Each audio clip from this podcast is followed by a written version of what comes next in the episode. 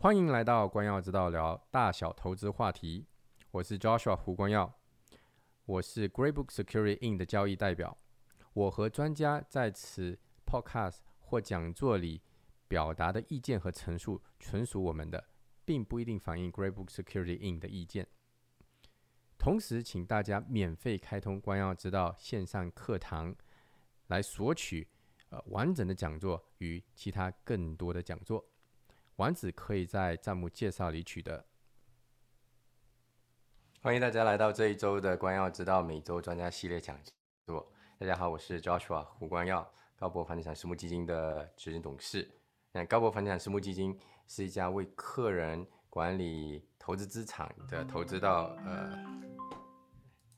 投资到这个呃房地产开发项目里的这个管理投资管理公司哈。今年单单今年为止，我们就投出去了八个项目，超过呃三点多亿加币的这个 equity。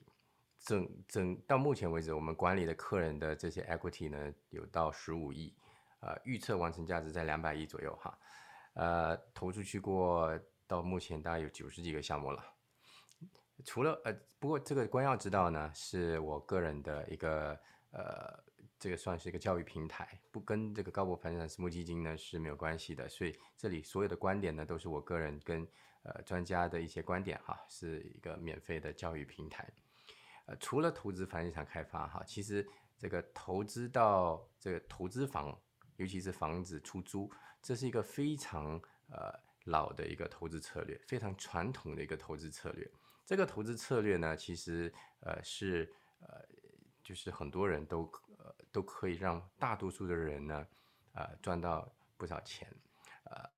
如果很人适合这些这个投资策略的话呢，其实是呃很容易。呃，执行的一个策略哈，嗯，这不过呢，不管在什么投资行业里面，都必须了解一些风险跟一些里面的知识，所以呃，有一些朋友呢，或者是前辈呢，呃，点出一些这个可以避免的，始终是好的。所以投资房产呢，是一个很受欢迎的投资策略。嗯，那我就想这个找一个。专家呢来讲这个话题哈，今天我邀请的是 Jennifer 梅，这 Jennifer 呢其实也是我们的客人，同时哈，她在大概嗯前一个月吧，前一个月多一点，在房东网那里呢，呃，组织了一场这个呃就是投资房产的课，那一堂课呢大概就要个六七百块吧一个课程，其实我也参与了，嗯，然后我就想说请他来呃为我们的。这客人跟观众呢分享一下，当然我们今天只有一堂，所以我就想说，哎，我就邀请 Jennifer 来说，呃，随便你说什么，反正就是就是谈这些呃策略的。所以他后来呢给我给我的一个嗯一个题目呢，我觉得也非常好。当然，如果呃要这学习他其他课程呢，恐怕还要去再去房东网那里报名了，呃，所以呃。先先非常高兴，今天 Jennifer 可以为我们分享。好，那样剩下来的我就请 Jennifer 来为大家分享这个话题了。那 Jennifer，你好，那个谢谢你，交给你，谢谢。好，啊，就像焦秀尔说的一样啊，我是在啊，就是焦秀尔的群里面，他有个光耀之道的一个群。我今天晚上就作为一个普通的群友一个分享，因为他那个群里面主要就是讲各种各样的投资话题的。那今天晚上呢，我的分享呢，也就是关于这个房产的一个投资的我自己的一些心得体会，啊，可能知道我的朋友们就知道我是大概二零一三年在加拿大这边开始房产投资，然后大概用了四年多的时间，然后积累这个被动收入，使得我呃可以有底气就把原来银行的 IT 工作给辞掉了。那我自己呢，就认为我现在是在进行第二个阶段，就是说啊，能够进行一个合理的资产配置，然后让自己的资产更上一个台阶这么一个过程。所以我很希望能够跟我们群里面的这些啊群友们，大家一起啊，能够互相探讨，我们在这个阶段能够做一些什么样的事情，以及我把我自己的一些经验教训能够分享给大家。好，我先分享今天晚上的一个 PPT。好。今天晚上的 PPT 呢，我是呃，就说用的这个题目叫“投资之道啊，长线是金”，因为我自己是真实的觉得，就说在呃这个整个的，不管是做什么投资，就说长线持有是一个最基本的一件，不叫最基本吧，就是呃最能够赚钱的一种方式。那我会啊把它大概给啊就是分开来讲一讲。其实这条曲线呢，是我最近看到的一个呃，就是叫做。啊，达克效应的曲线，它就是说，呃，这也是我自己一直之前我啊，就是一直在说啊，我们需要多参加各种各样的讲座呀，要能够知道自己啊以前不知道的东西啊，就是大概是这么一个呃一个过程吧。就说实际上在我们大家呃。可能在最开始的时候，对什么事情都不知道的时候，就可能有一个很高的自信程度。然后，比如说像我自己一样，我可能开始要投资房地产呢，我开始去学习各种各样的课程呢，然后就发现有好多好多难的地方啊，贷款也不容易贷啊，安呃安省的这个呃就是叫什么呃这些。呃，租物法也对租客特别保护什么一样，然后我知道了以前我不知道这些信息之后，我觉得非常的绝望，我到了绝望之谷，就基本上就他所谓的自信崩溃区。但是呢，在慢慢的实践的过程中呢，我会慢慢的积累自己的经验，积积累自己的呃呃。那些呃知识，然后呢，慢慢知道自己开始知道，所以这个实际上就是一个认知的一个过程吧。就是说，所以说呢，啊，就像很呃，我们以前就听说过很多那种网上流传的，就是啊，你凭运气赚来的钱，可能最后就要是凭你的呃认知而亏，就是呃。最终会随着你的认知而亏掉，就大概这个意思。就所以说，我们在这个投资的过程中，实际上是应该在不断的扩展自己这个认知的一个过程。因为当你的认知程度提高了，其实，呃，赚钱的方式有很多很多条路，当然不止仅仅是房产投资这条路。可言，所以这也是为什么我今天晚上先用这张图跟大家，就是说，啊，我自己的啊，就说在这个过程中，我认为我是在慢慢在朝着这个开悟之坡在往上面爬，所以我也希望能够啊，今天晚上我的一些啊分享，或者说我的一些啊对这个世界的一一一些观察，希望能够大家能够也自己想一想，看看能不能有一些自己以前不知道的东西，今天晚上能够新的知道了。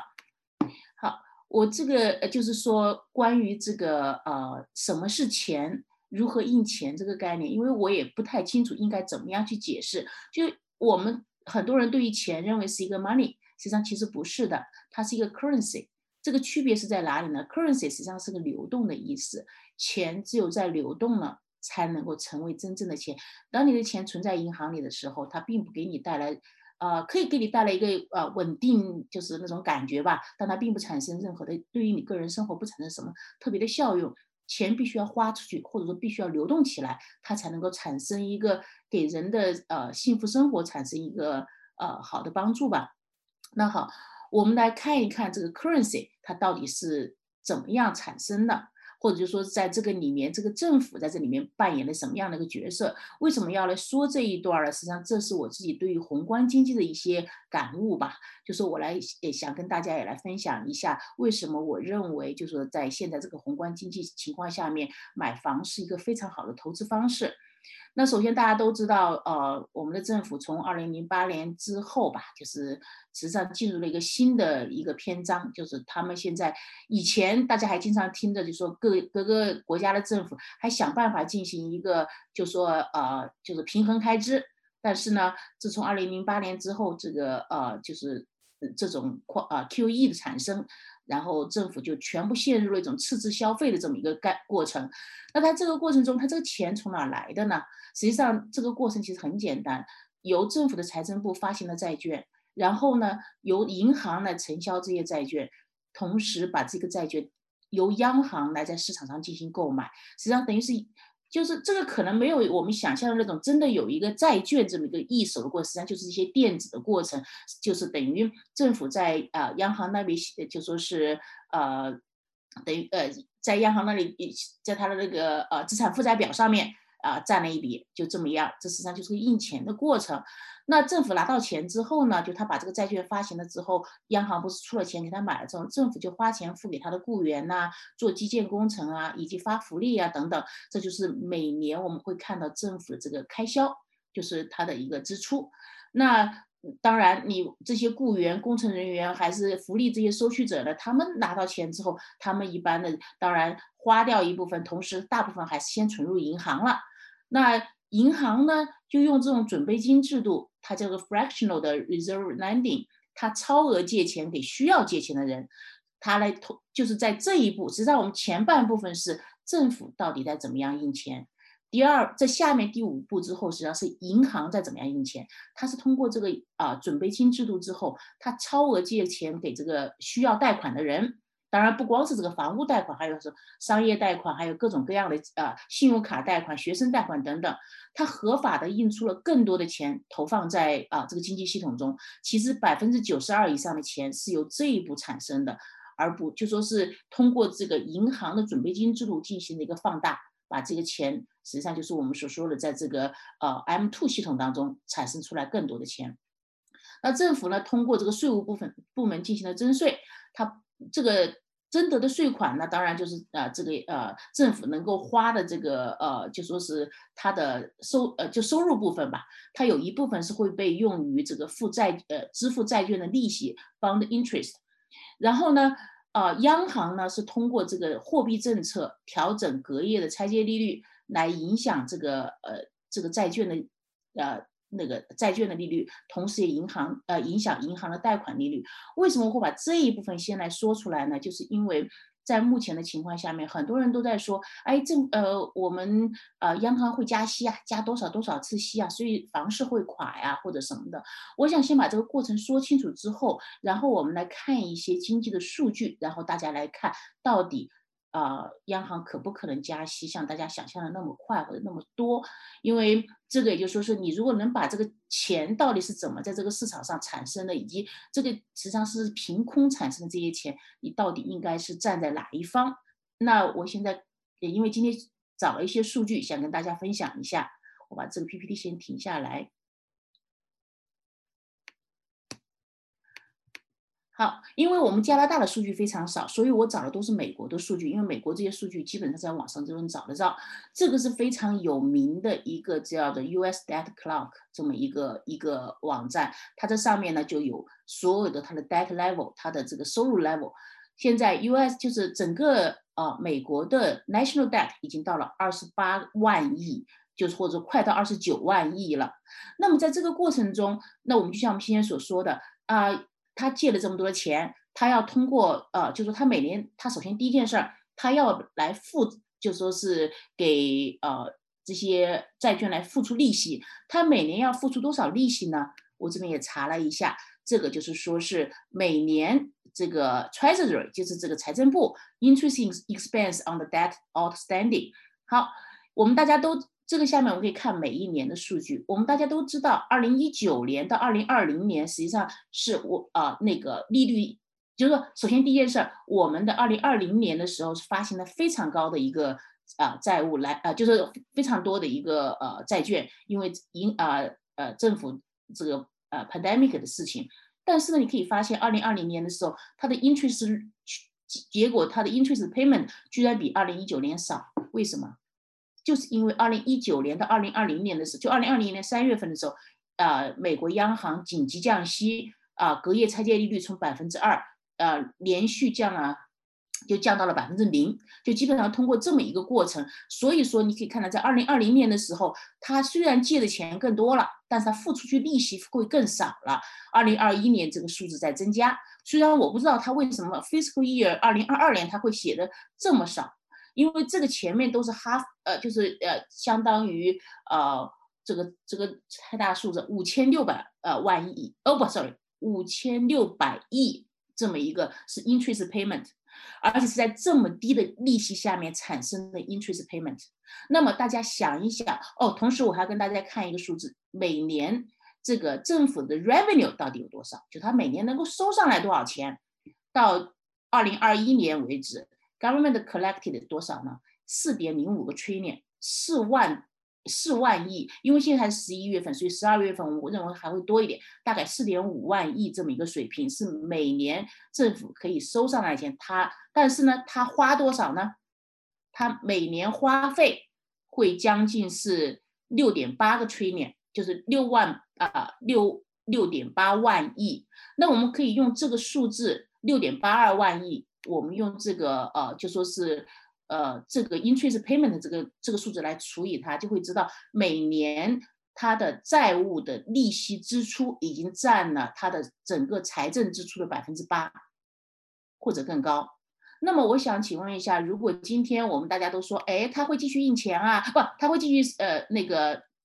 继续把这个呃利息升高啊？我就想问一问，那对于他来说，他是准备把这个利息做到多少的？呃，就说呃，我不太清楚这些呃政府是准备破产或者怎么样？他这就是为什么我有一个很大胆的一个猜测，就是说通过这些宏观数据，我认为在我们未来。或者说十年、二十年之内，我们都回不到二零一九年的利率水平。为什么？因为借债已经借的太多了。然后你把利率提回到二零一九年的水平是什么概念？政府极有可能它的利率利率的，就是在利息上的支出就占了它整个国家的财政支出百分之二十，达到这个水平。那么大家想想看，这个这个可能性有多高？所以我是认为。啊，现在呃，不管外面的世界是怎么在告诉你谁要加息，谁要怎么样，反正只要美国嗯不能大踏步加息，那么我认为加拿大肯定不敢说是比美国啊加息加的更多吧，至少是大家差不多的水平是有可能的。而这个时候大家就想想看，我们的利率水平甚至不可能提高到疫情前去，因为你可以看到这些数据。我不太清楚到底政府会最终怎么解决，因为你你把这些数据放到一起，你可以看到它 revenue 到底有多少，这个东西也也不容易增加。然后你可以看到的它的 spending 有多少，它的债务水平有多少，所以自己可以问问自己，从这个宏观经济的角度上来说，那么你是否应该就说重新考虑一下，我们应该站在哪一边？是到底是借债呃站在呃跟政府一样站在借债的这一边呢，还是说是我们把钱现在？呃，就说存在银行里面继续，就说什么都不要做。这当然，这就是我自己的一个，就是呃，跟大家想探讨的第一个问题，就是说我们应该怎么样来看待这个宏观经济？你这宏观经济当中，因为有太多太多的噪音，那么你自己认为，我今天晚上说的这些数据，大家可以都可以查到，大家想想看，是不是有些噪音就可以过滤掉？好，我把这个再回来。好，我。其实，呃，这么说吧，为什么我会把前面那段话能讲的，就是把前面那一段要放在那里？因为我想重点讲的是房产投资里面的金融属性。因为我个人认为，对于啊疫情之后的这个房产，大家不能够像，呃以前一样说的房子拿的是给人住的什么的。其实在这个时候，其实它的金融属性会远远大于它的居住属性。这也是为什么我个人认为，对于哦，疫情之后的这个房产的增值，就是那个 怎么说呢？增值速度吧，每年的增长速度会远远大于我们上一个十年。这个当然这只是个人的一个预测。那首先呢，大家都知道，我们这个房产呢不仅仅具有居住的属性，而且还具有金融的属性。大家都知道，买了房子回来，然后过几年增值了，这它的一个最主要的金融属性的体现。那当然，因为这个房产是具有居住属性，所以。它实际上是一个护城河，就说，呃，今天假设房子下跌了，我也可以能够不用不用呃卖出去，因为为什么？因为我每个月会有一个收取的租金回来，能保障我能活下去，在这个市场当中，这个呃这一点实际上是属于我最看重的一件事情，就是说这个护城河越深，那么大家的这个金呃这个金融产品的这个保障性就越好，这就实际上就是。呃，巴菲特一直在说的，就说你要找到有护城河的投资品。那当当然，就说我认为在房产投资当中，我们这个居住属性就构成了这个护城河。另外一件事情呢，这个可能是我们加拿大特有的，就说这个人口增加这件事情，不管是哪个党上台，自由党、民呃自由党和保守党，他的对于这个移民的政策应该是不会再做任何的改变，因为加拿大实在是人口呃比较稀少嘛。那最重要的一件事是来了这些移民，确确实实把加拿大的这个国家建设的更好。所以呢，人口的增加，居住的需求就会持续增加。这个持续增加不是说他们就一定会去买房子，他们同时他们有可能就说是去租房子，对吧？那所以说不管怎么样，只要有人，就会有人要要住的地方。所以呢，房东在这个房屋的居住属性当中扮演的角色就是一个租赁房屋的提供者，我们叫 rental services 呃 service pro 呃 provider。这也是为什么有的很多时候，这个英文单词当中，大家一看这个 landlord，大家就会觉得，哎呀，是 lord，就是好像是一个主人的意思。实际上，我们大家都说了，嗯，在安，特别是在安省做房东，基本上很多时候是处于一个呃受气的角色，所以我们更像是一个 rental service 呃 provider 这么个角色。啊，因为这个 刚好这个话题，我们今天在我们。房东网的俱乐部里面还讨论过这个话题，就是说，呃，现在政府要甩锅，说是投资人会比呃，就是比十年前增加了一倍以上，在这个房产的这个投资领域，啊，都是投资人把房子炒高了价钱。其实这个话我都说了，大家应该好好考虑一下。房，我我相信大部分的房东买了投资房之后，都是出去租给了。新就是说这些呃租客们，那如果他要抑制这个啊投资人的话。那么我就想问一下，新来的人准备去哪里住？这个租金会涨到什么样的地步？所以我个人认为，政府出台去去打击这个投资人这件事情，我觉得可能性不大。但是你说投机，比如说呃炒房啊，拿了之后就呃 flipping 或者是短期就把它卖出去，这种行为是有可能被受到打击。但是对于长期投资人来说，我认为。我们是跟政府站在一条线上，我们在为这个社会提供一些 affordable 的一个住宅，因为投资人越多，出租房越多，市场经济就会使得租金是一个平稳上涨的一个状态，而不是会啊来了这么多人，大家都没有投资人了，他们没有提供出租房的这些人的话，那么这些人去哪里住呢？所以这个租房的需求就没办法得到满足。另外一件事情呢，就是说，啊，我们大家都知道，我们的房屋供应不足。因为呃，在呃多伦多，大家就知道，呃，我们有一个呃 Green Belt 这个绿带这件事情，实际上是人为的限制了这个城市土地的扩张。那呃，有时候我们在开玩笑，特别是走到呃开车开到一两一两个小时以外的地方，其实你可以发现大片大片的空地。所以说，说是加拿大的那个土地不足以呃不足这件事情，我简直觉得有时候是一直有一点。比较可笑的一件事情吧，就是说，呃，实在是我们的土地是非常之多的，呃，那只是说是现在是人为的限制了城市土地的扩张，因为政府的一个诉求或者什么，他们是希望增加容积率的，然后这样的话呢，就可以啊，就说不用大量的做这个基基础建设，把现有的基础建设全部利用起来。那另外一件事大家都知道，我们加拿大政府的呃一大特色，审批速度特别慢，平均一个呃那种。House 审批下来，现在特别疫情之后，呃，一以年的一个数字在计算这个时间，而且呢，就说呃，在我们大家都知道这个金融政策近十年的倾向，这个就是呃我们所说的呃，就是对于央行的一个一个政策是什么呀？就是低利率，央行放水，是这些东西使得这个资产的价格暴涨。而真的不是说是我们投资人去买了，所以把这个房价给炒高了。实际上说真的，就是因为利率低了，然后呢，市场上的钱太多了，所以使得这个价格暴涨。那啊，房产的金融属性呢，我自己也认为是投资人也在不断的增加的原因，因为它大家越来越能看到这个房子，今年你买了是呃一百万，明年变成一百一十万。当然，这个在这个过程中，当然大家就会来，就是作为投资投资人来着。呃，资本是趋利的吧，所以就是这种情况下，会使它会越是这么上涨，越会使得更加多的投资人增加，这是一个正向的一个驱动事情，这个没有办法改变的一件事。所以呢，就说呃，在这个过程中，呃，当然持续上涨的房价是金融属性体，同时呢，也因为这个投资人的增加，增加了这个出租房的供应量，所以这个里面如果从一个正面的角度来看的话，是就说是呃。投资人的增加是对整个市场是一个好事情。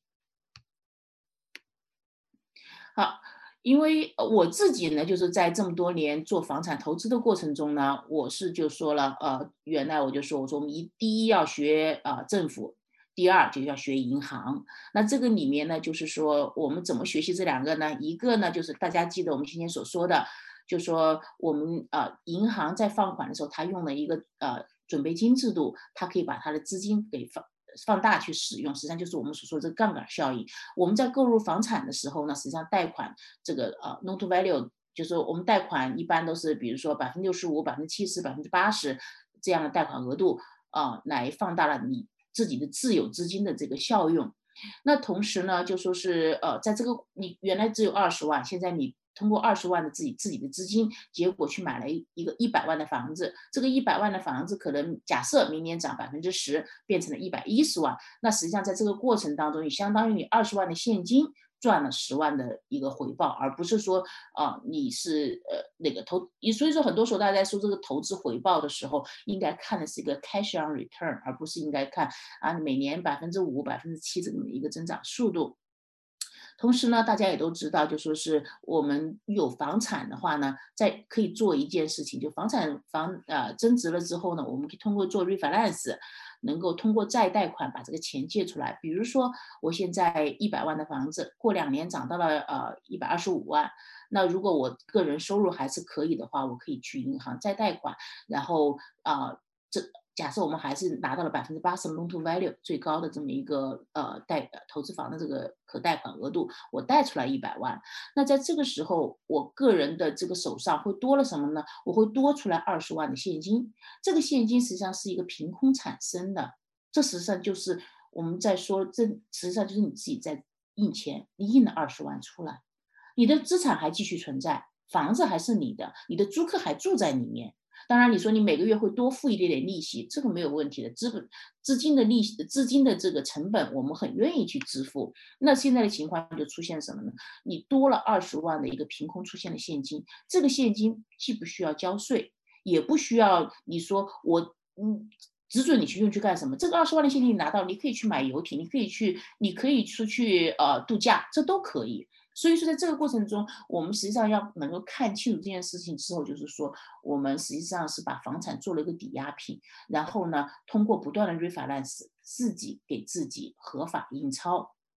所以说这件事情，大家如果能够看懂的话呢，就会知道，呃，在市场上面为什么钱越来越多。当投资人越来越多的时候，钱还会越来越多，因为就是通过这么一个反复的一个过程。那呃，其实今年我相信很多人已经听说过，就说是贷款经纪们都在说啊，我上个月才帮五个人做完这个呃 refinance，他们拿了钱之后，这个月就又都回来，一人拿了一一人买了一个新房子回来了，就这么一个过程。所以说，这是这就是说呃，就是市场上面呃，就是这怎么说呢？就说是投资人在这里面做的时候呢，他就会你就会发现这个市场可能会越走越快，有这个可能性。那我们大家也都知道，房产贷款这个成本是利息吧？但是这个利息呢，是由第三方租客支付的。实际上等于就是说，你印了钱，但是并不需要你自己去呃，就说去付这个利息。呃这个还这就是我我就说了，这就跟政府呃花了借了钱，然后花了花了钱之后，他自己本身不会说我们找财政部长去付钱。付什么的，而是由我们每一个纳税人在为他这个债务做付他这个利息。那同时呢，因为只有在卖掉房产的时候，我们才需要还款，所以在这个整个这个呃，就是说这个过程当中呢，大家可以看到，就说呃，我们就说在这个过程中，实际上是呃，在不断的通过啊，在融资的方式，能借到更多的钱进行下一步的投资。其实这个里面，我相信很多人都听说过一个概念，叫复利的概念吧？啊，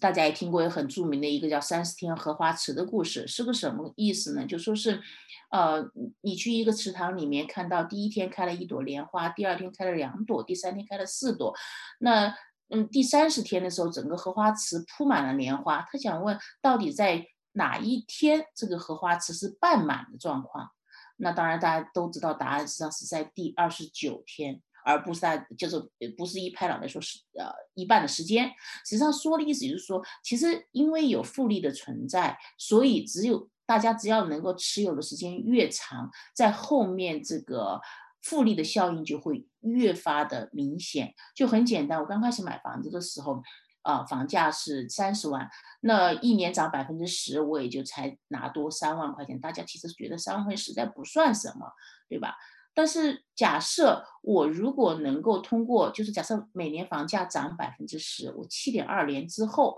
就会这个房价会变成六十万，这时候我再涨百分之十，一年就到了六万。实际上就到到后面这个速度就会越来越快，因为到后面你这个这个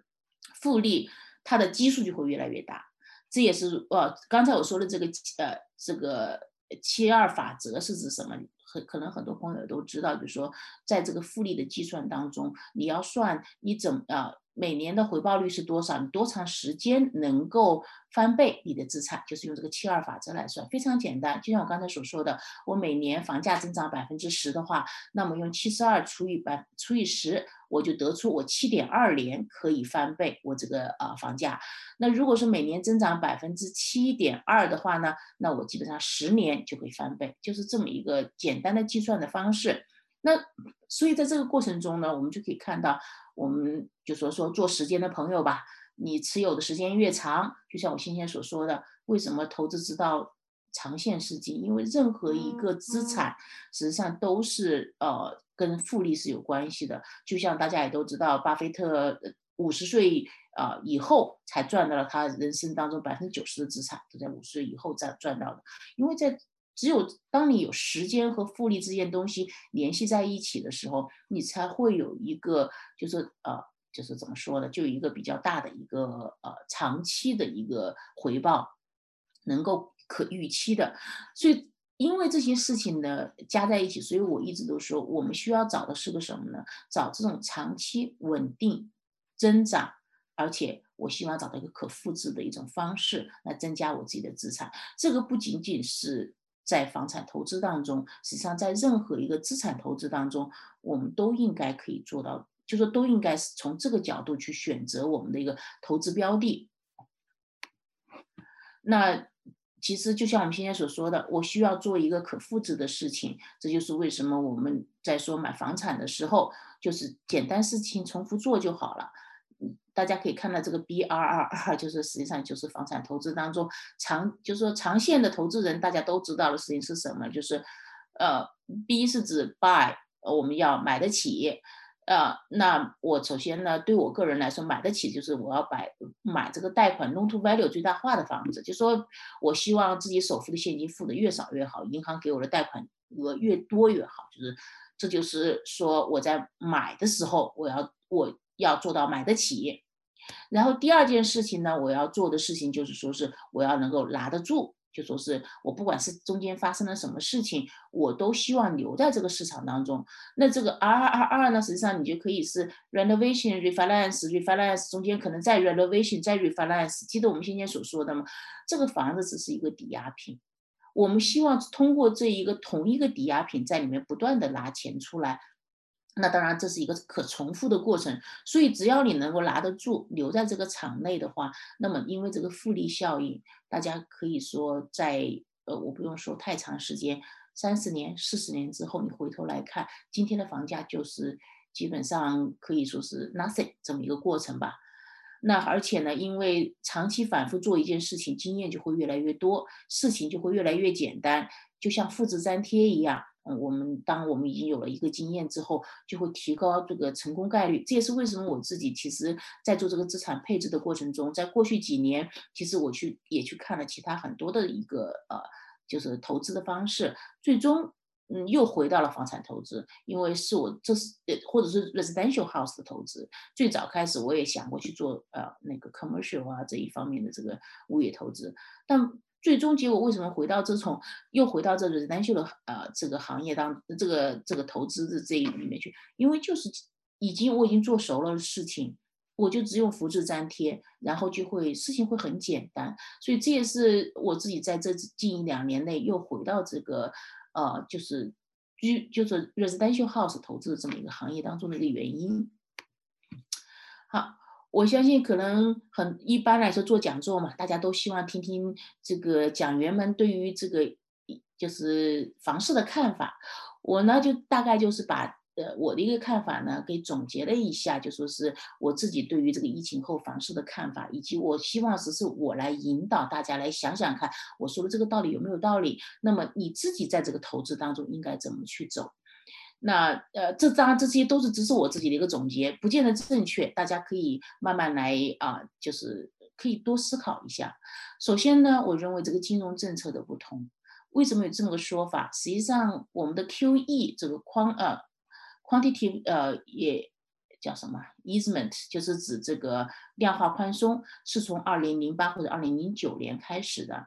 那它的意思就是说是这个呃。就是呃，央行尽可能的提供这个低利息的钱，让这个钱流动起来，然后在这个市场上进行不断的一个流转。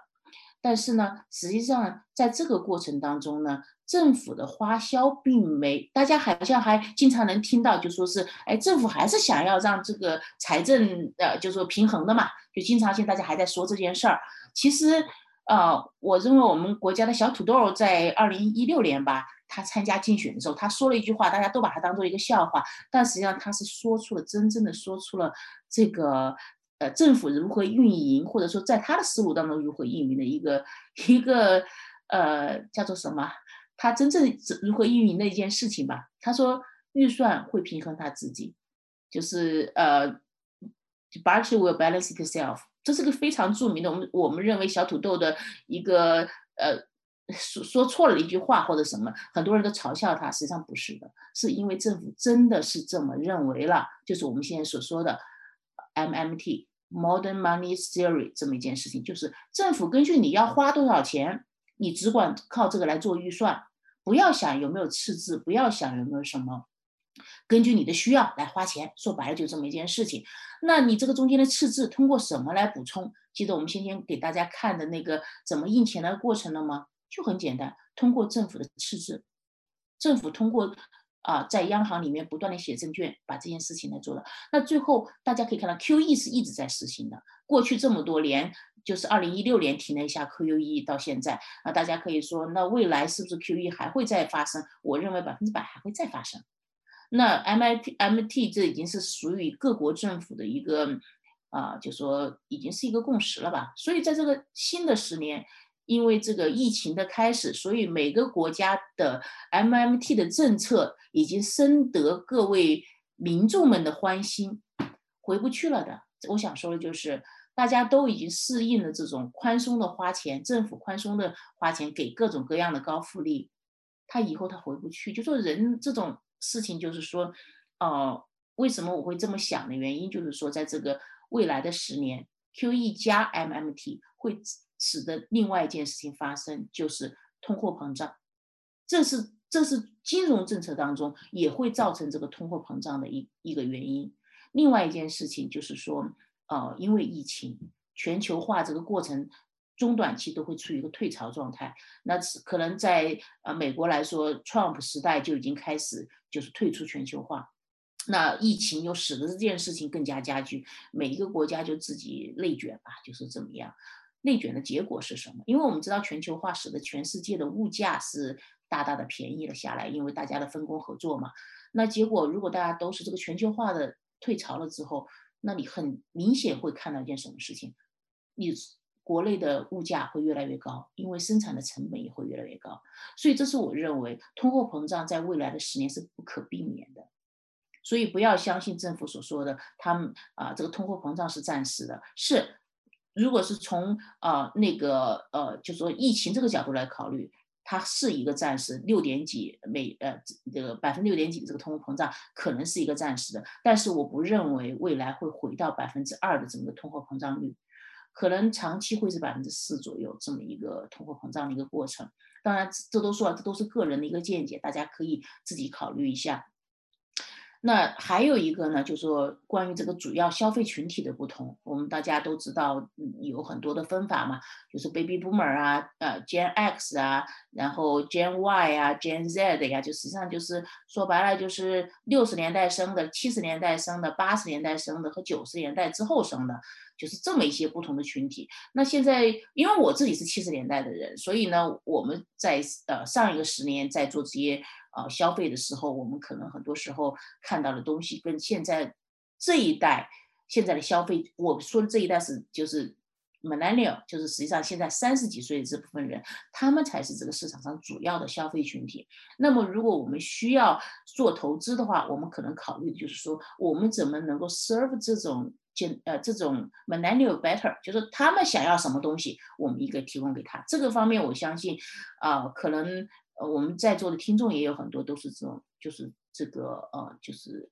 millennial 这一代吧，就是三十几岁的这些。你问问你自己，你会需要想住什么样的房子？你想住在什么地方？这些事情。所以这个呢，是大家能看到这个不同之后，你可能会对于你选择投资的地点、选择投资的房型会有一定的不一样。那另外一个呢，实际上这个我是真真正正想跟想象跟大家探讨的是，我自己在这个过程当中我在看，就是科技进步，科技进步实际上带来了很大的不同。特别是这个疫情，使得这个科技进步这个步伐好像更快了一些，或者说科技进步走进我们人们的生活当中更快了一点。那啊，比如说 work from home 啊，新能源啊，啊 TaaS transportation as a service 啊，3D 打印啊，元宇宙啊，人人类永生啊，这些这些概念，我会把它，就是我自己稍微把我自己的一个。理解会给大家来探讨一下，因为为什么我要来说这些事情呢？就是说我希望大家能够通过这一些我们的探讨之后，想想看，那你现在买，如果是因为我们大家前面所说的就是我们应该买房投资，是因为各种各样的原因。那下面我希望能够探讨的是，如果我们要买房，我们去哪里买？我们应该买什么样的房型？我们应该照顾什么样人的这么一个需求？那首先。科技进步是本身会带来很多的不同，比如说 work from home 就是在过去这一年多当中产生的。那呃，大家会发现你所处的地区这个 internet 接入的重要性。那当然，这个因为技术在发展嘛，那马斯克的那个呃呃那个就是他那个 chain link 就是呃他在那个卫星上面那个 internet 的接入，他如果在这样的情况下面，实际上以前很多荒郊野岭的地方。你可能觉得没办法去生存的，因为没有 Internet 接入，没有这种基础设施嘛。所以说，这些对于这个呃科技进步了之后，可能这个郊区和市区 work 的这个情况就有可能不会再逆转，就是大概是这么，就是我认为这一个呃这么一项科技的进步会支持这个郊区化更严重。当然我说了，这些所有的只是我个人的一个看法，不见得说是正确的。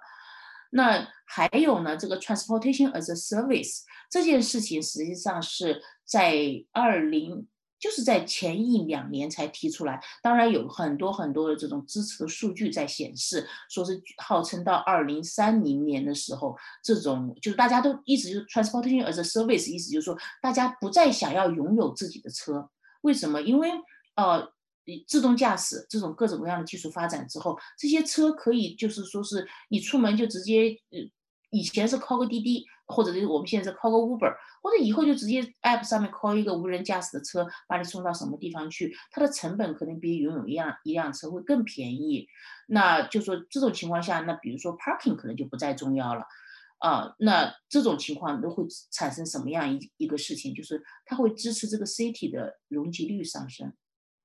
呃，我在讲这个过程中，我就是实际上只是做两个方向的一个比较，大家可以看看哪个科技会支持什么事情。那再有呢，就说大家都知道三 D 打印、模块化这些，模块化早就有了三 D 打印可能就在过去这几年当中也是越来越 popular。那这个事情会产生什么事情呢？建房成本会大量下降，而且呢，它也是支持这个容积率上升的。它支持你这个土地的价值。我在这里面主要是说的是在城市以内做这个 3D 打印，你可能现在是可能很多时候只能建一个 house 或建一个矮层建筑。我相信技术的发展一定会有一天盖摩天大楼，无论盖是多高的 3D 打印都可以去去做，因为这件事情就会使得这个建房成本的大量下降。那嗯，房价里面到底有多少是这个建房成本，有多少是这个土地的价值？大家可以自己考虑一下。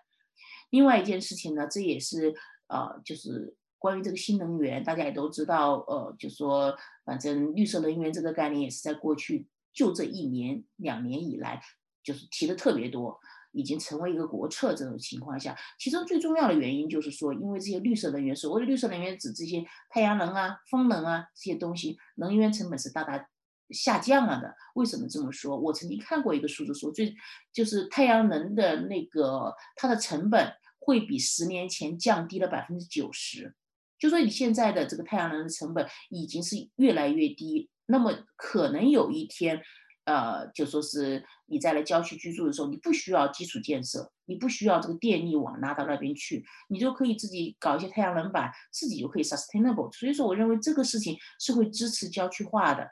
就说呃，至于说是呃最后结果会是怎么样，我确确实实现在我不能说它一定会。呃，未来可能出现大片的荒地，都就是开始被人居住或者什么样。但是这件事情就使得我们刚才所说的这些各种各样的过程，实际上是相当于让人类更加 mobile，可以呃，就是说更加的移动化，可以去到很多很多的地方。那我前面所说的这一些，实际上都是已经发生了的，而且说我已经看到的这个趋势了的。那当然还有我们现在。呃，因为我我写这个 PPT 的时候，刚好已写完，呃，都是两个多星期前写完了。结果啊，刚好啊，教授啊，上一期他们的那个一个讲座就是关于元宇宙的。哎，我说这挺好，跟我这个里面呃所说的也有一些，我也能够思考一下。那我自己就认为呢，这个元宇宙实际上说白了就是一个平行世界吧。前两天大家可能看到一个一幅照片，是一个无家可归的人带着一个那种可穿戴的 Oculus，那个大家可能知道的人就是那种可以 play game 的那种一一个那个呃，就是叫什么呃，一个呃眼罩一样的东西，你可以你可以在那里就是在虚拟世界中来呃玩这些游戏。所以说这个事情呢，很有可能。就会使得这个贫富两极分化继续加剧，呃，很多人都已经看，就是疫情，大家都说了，哎，富者越富，穷者呃，穷者当然也没说越穷，穷者实际上也增加了他的，但他的这个比例实在太少太少了，所以在未来可能这个事情会越发的加剧。那我自己的认为就是说，真的有一部分人可能就真实的落入了福利作为福利人口，他们可能就。不再想着去怎么样去赚钱，不再想着是我怎么样去劳动，因为，嗯，可能就是沉浸在这种元宇宙当中，沉浸在这种，嗯，就说可能他的肉身都不需要太大的地方，所以在这个角度上来说的话，我个人认为，这当然这是几十年之后可能发生的，就是大家如果去看一些那种科幻电影，比如说呃元宇宙最跟它最有关的一个电影，应该叫《头号玩家》吧。呃，Ready Player One 那个里面，其实大家可以看到，那是对未来的一个畅想吧。实际上，人们居住的都是那种呃罐头盒子一样的房子里面，每个人随时随地都可以进入虚拟世界当中去，去获得你的一个情感上的满足。你的你可能在真实世界上面就只有一个需要，需要吃个饭、睡个觉。可能这个这就这就是另外一件事，就是相当于城市以后可能就是一些。非常集中的这种高容积化的，我不能说是低收入，可能这种福利性人口居住的地方，当然这都是我个人的一个想象。大家可以想想看，城市和郊区最后会进行一个什么样的分化？那当然，人类永生这件事情是我自己相，我自己一直相信，就是说可能在我们这一代，我们就可以实现永生。呃，当然这个事情就是说现在是现在都还是大家都是未知时代。我只是说，如果在如果真的人类永生了，我们是不是应该考虑一下，我们靠什么去生存？就是这么长的一个寿命带来的事情。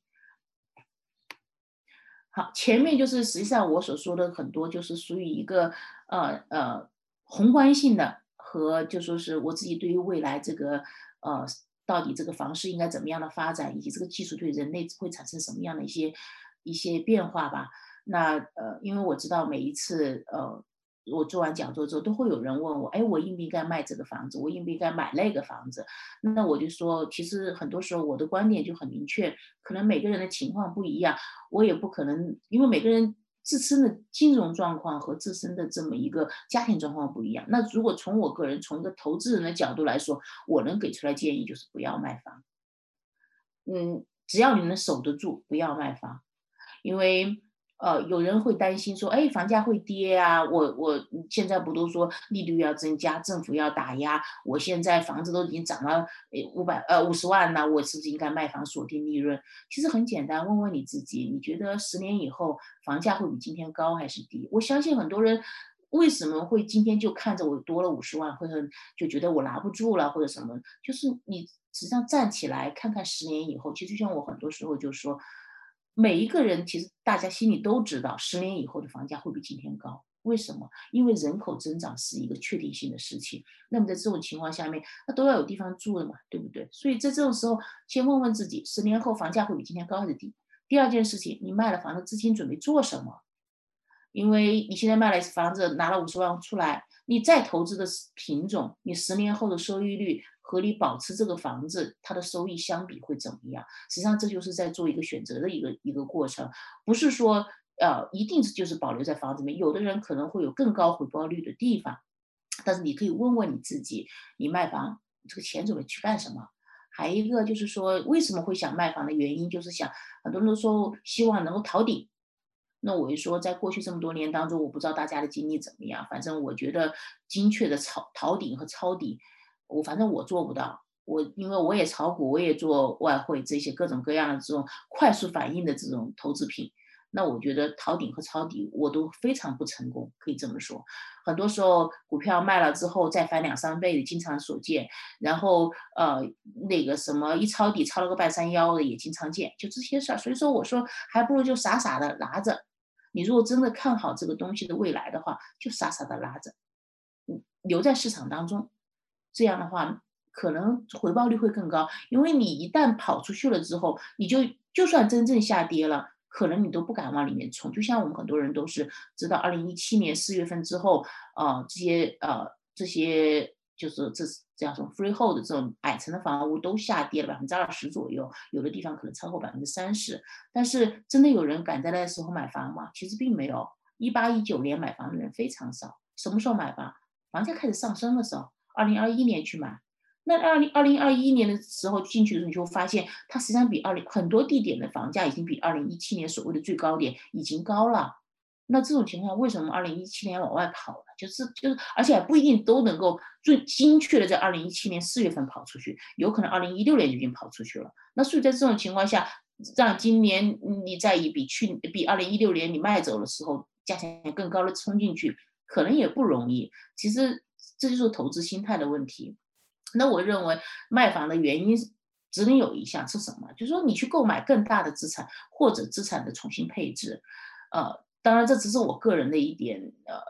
愚见吧，可以说我就说了，呃，如果可行的话，不要卖房。你除非今天说，就像呃大富翁的游戏里面说，你卖了四个绿房子去买了一个红酒店，那就是你卖房的原因是去购买一个更更大的资产。这个可能是适合，我不是要你去买酒店，我只是打个比喻，就说你可能要买一个更大的资产，所以你要把资金归拢，这就进行一个资产重新配置。这就是我自己很简单关于卖房的一个概念。所以这么多年下来，我也说了，我除了刚开始做 rent to own 那时候不知道，所以那时候卖了两个房子，之后基本上就没卖过房子，就手上的房子拿着。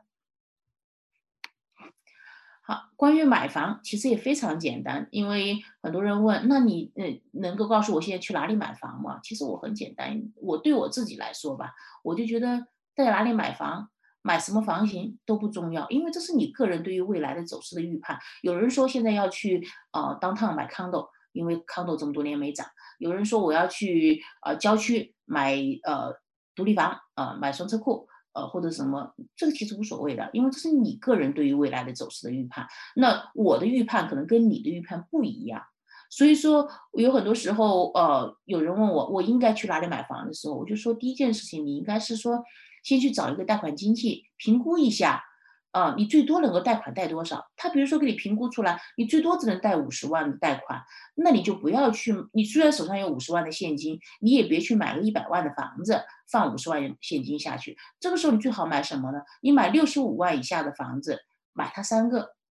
把你的资金最大化。那我相信三个六十五万的房子，最终会比一个一百万的房子增值也会增值的多一些。你的这个就说资产利用率也就资金的利用率也会好很多。所以说我自己是觉得，就说买哪里真的不重要啊。如果是刚开始投资的话，在你身边买你能够负担起的、负担得起的房子，你能够留在场内的房子，就是我们刚刚说的买得起、拿得住的房子。所以不用人云亦云，而且呢，也不用多纠结。我一直都认为，就是说房子这个东西就是一个就是一个抵押品来的，又不是自己住投资房，嗯，不用纠结说，哎呀，他这个嗯门口有棵大树，哎呀，一进门里面那个楼梯是一个正对门口的，什么这这无所谓的。从我个人角度来说的话，这有什么所谓呢？房子这个东西就是个抵押品，它只要能租得出去，你只要能够拿它在银行进行再借款，那就没有什么所谓。而且我一般买房就是就是自己给给房子打分儿，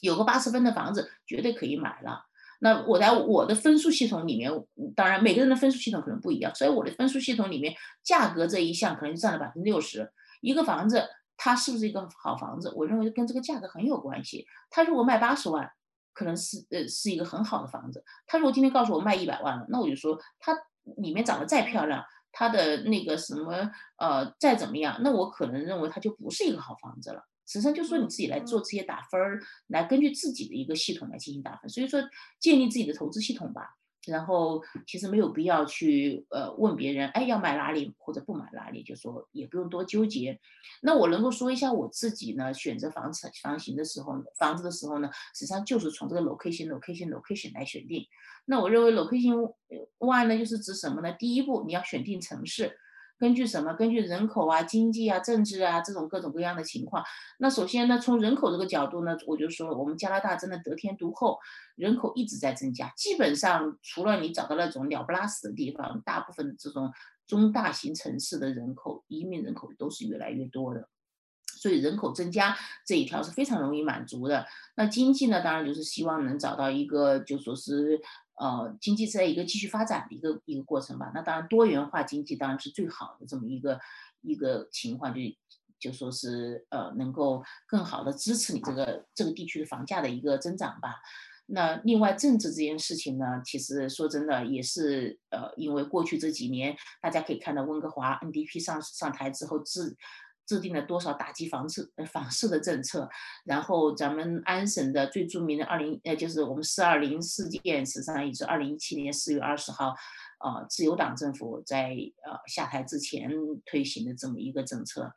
使得这个房市下跌。所以我个人来说的话，我会更倾向于找一个保守党在台上的地方。当然，这个是每个人的一个想法不一样，所以很多时候就说大家可以。多方考虑各种各样的一个情况，你选定城市是最重要的。那我自己选房呢，我基本上来说选城市呢，那呃，第一，如果是在大都市圈，比如说我们的多伦多周边呢，我会选呃，就说人口十十万以上、人口净流入的城市。那像周边呢，我我们我之前投资的 Hamilton 啊、Whitby 啊、Barrie 啊，都具有这个特点。那你住你如果住看你住在哪个地方，早点一个小时之内能够自己能够管得到的地方 g u e l p h 啊，Kitchener 啊，这些都是很好的一个投资的地点。那如果要说不在大都市圈，因为有些人可能也知道，我最近这一年啊去了 Calgary 那边投资，因为呃就是这种中型城市，就是一百万以上人口的这种城市，我觉得也是一个可以考虑的一个方向吧。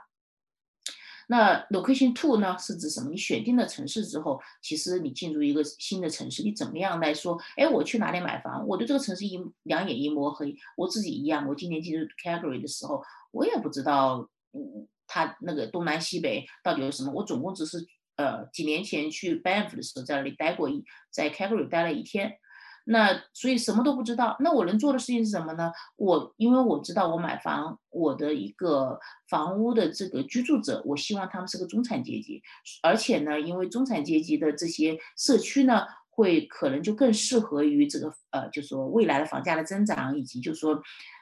呃这个租客的一个选择吧。所以我去了 Calgary，我第一件事就问，哎，当地的这个中产社区，你们中产这些人喜欢住哪里？那可能就得的就，呃，经济就会说，呃，因为都要找当地了解当地的地产经济嘛，经济就会告诉我说，哎，我们的 Northwest 区基本上大家自己买买自住房都会愿意在这个区，那我就可能就刚开始一头扎到 Northwest 区去买房去了，那。还有呢，就是说，呃，这个社区里面能有一些稀缺资源最好了，比如说有湖啊，有些自然景观呐，呃，有那个什么山景啊，有什么，因为这些东西都是属于一个不可复制的，所以在未来来说的话，嗯，反正在大家在家里工作时间越来越长嘛，那你这个小区里面有越越多这种稀缺资源越好。所以社区的选择也不是说特别困难，就说你基本上找到这种地方能，嗯，比如说呃后面后院儿呃那个能靠到个公园，或者后院儿能有一个高尔夫球场，这么各种各样的事情，你可能就会觉得这个社区可能未来的增值潜力会比较好一点。那至于第三个 location，其实更简单了，就是进了社区之后，你要选定房型。呃，那房型里面选定的时候，其实我个人还是说，每个人对于自己喜欢的这种房型不一样。我个人就非常喜欢独立房。我当我在一个城市买独立房，我的 budget 我的这个预算不够了的时候，我就宁愿换城市，而不会在这个嗯不愿意在这个原来这个城市里面降低房型要求去买半独立或者 townhouse。当然，这只是个人的一个选择，没有什么对或者错。我个人从来不买 condo，那所以呢，在这个过程当中呢，我会选择就是在一个中产社区里面，我会选择当呃那个一个中等大小的一个独立房。那小区里面选择有特殊 feature 的，比如说 workout basement。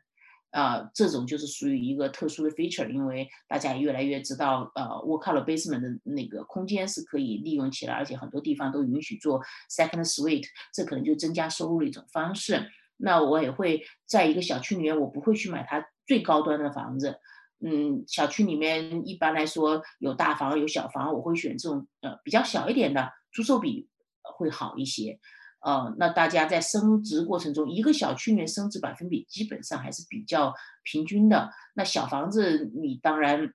就说是最后的甚至，既然潜力差，呃，比例差不多，或者甚至有的时候小房型升值的潜力会比大房会稍微好一点点。